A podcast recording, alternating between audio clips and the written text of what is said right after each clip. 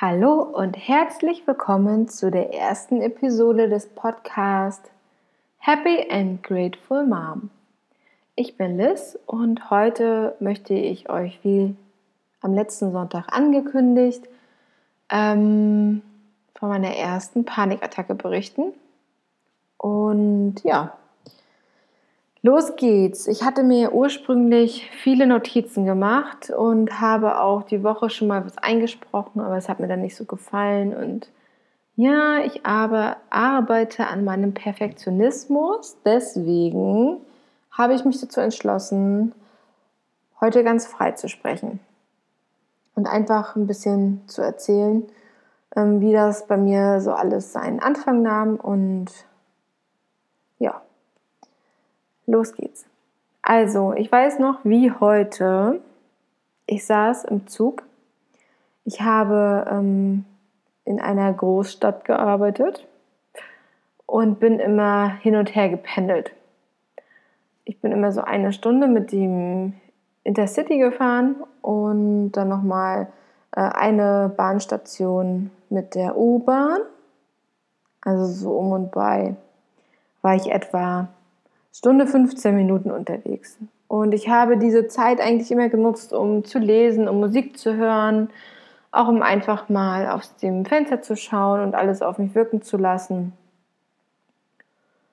Und äh, ja, ich hatte kein Problem damit zu pendeln. Ne? Also es war für mich vollkommen in Ordnung. Es war halt damals ein Kompromiss, den ich geschlossen habe mit meinem jetzigen Ehemann.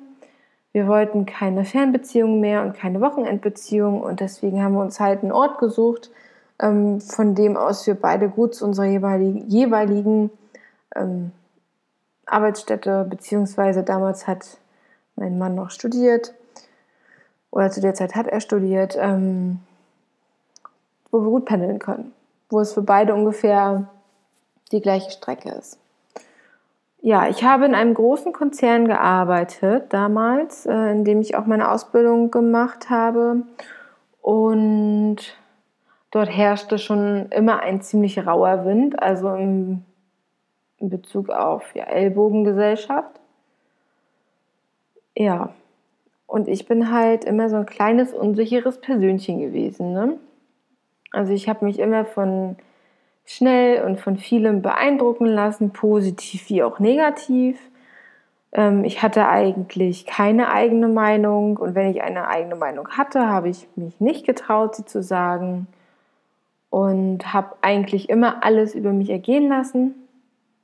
Und so kam es dann auch, dass ich äh, ja, an eine Chefin geriet, die so ihre Lieblinge hatte bei uns in der Abteilung und ich gehörte nicht dazu. Und die, die nicht ihre Lieblinge waren, die hatte sie gleichzeitig so ein bisschen auf dem Kicker und die wurden, ja, man kann es so sagen, auch gemobbt.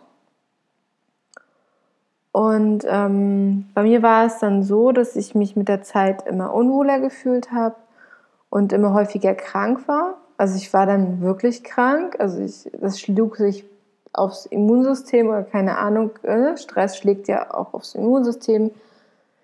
Und ähm, hatte dann halt viele Fehlzeiten. Dann hatte ich eine Mandel-OP mit, äh, ja, die leider nicht so cool war und mit Nachblutung und all so einem Schnickschnack. Ähm, naja, im Endeffekt war ich halt viel länger krank als ursprünglich vor der OP geplant.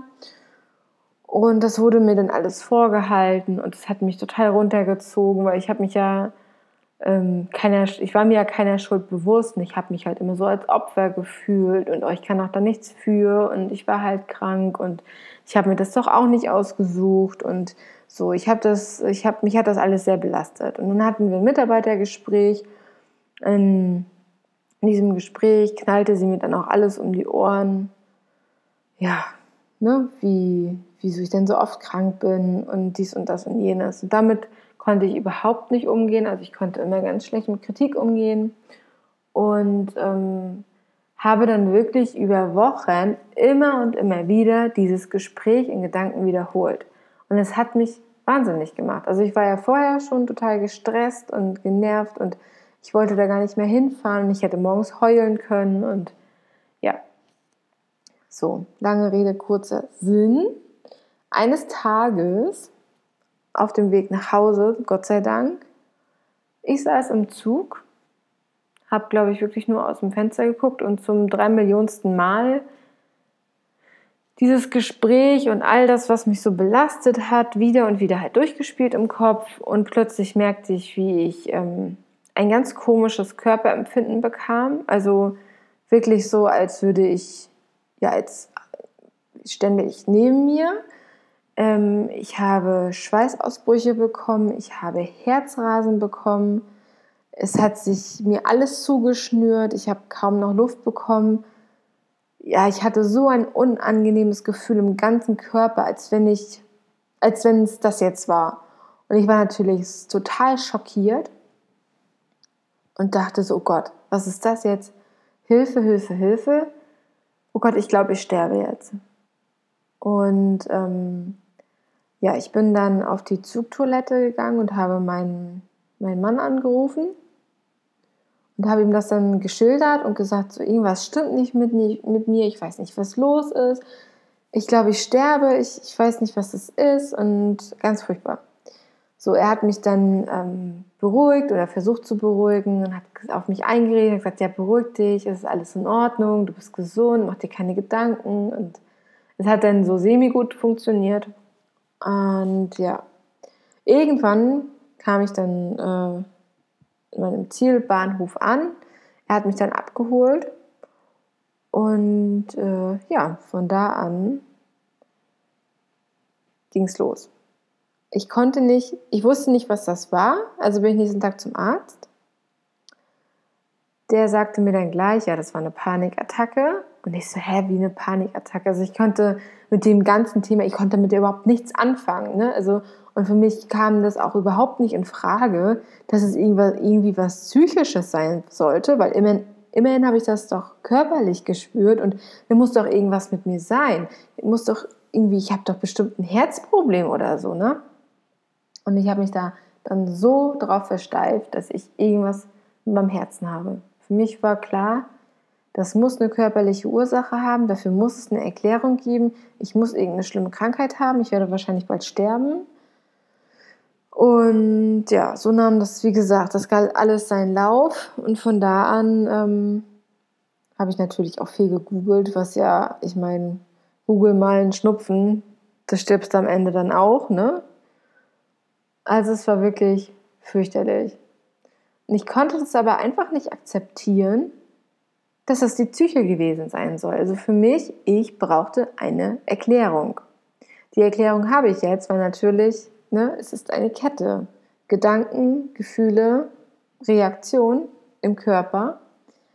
Und äh, aber damals, wie gesagt, war das totales Neuland für mich und ich war mit dieser ganzen Situation völlig überfordert. Dann kam auch noch dazu, dass das Umfeld, ich wusste gar nicht, erzähle ich das jemandem, erzähle ich das niemandem, ähm, ja, wie sieht man mich dann, stempelt man mich dann ab, muss ich womöglich in irgendeine Klinik, oh Gott, oh Gott, und ich bin doch nicht bescheuert. Und was ist das denn nur? Und das soll wieder weg sein. Und wie man sich denken kann, kamen diese Panikattacken immer häufiger, weil ich natürlich das auch mit dem Zugfahren assoziiert habe. Und bei den Zugfahrten war es dann echt, es war einfach ein Leidensdruck. Also es war wirklich, ich habe gelitten ohne Ende. Jede Zufahrt habe ich gedacht, so, das war's jetzt, jetzt stirbst du, weil mein Körper so durchgedreht ist. Und ich konnte es einfach nicht einfangen. Ich, konnte, ich konnte nichts dagegen tun. Es brach wie eine Welle über mich und ich konnte einfach nichts dagegen tun.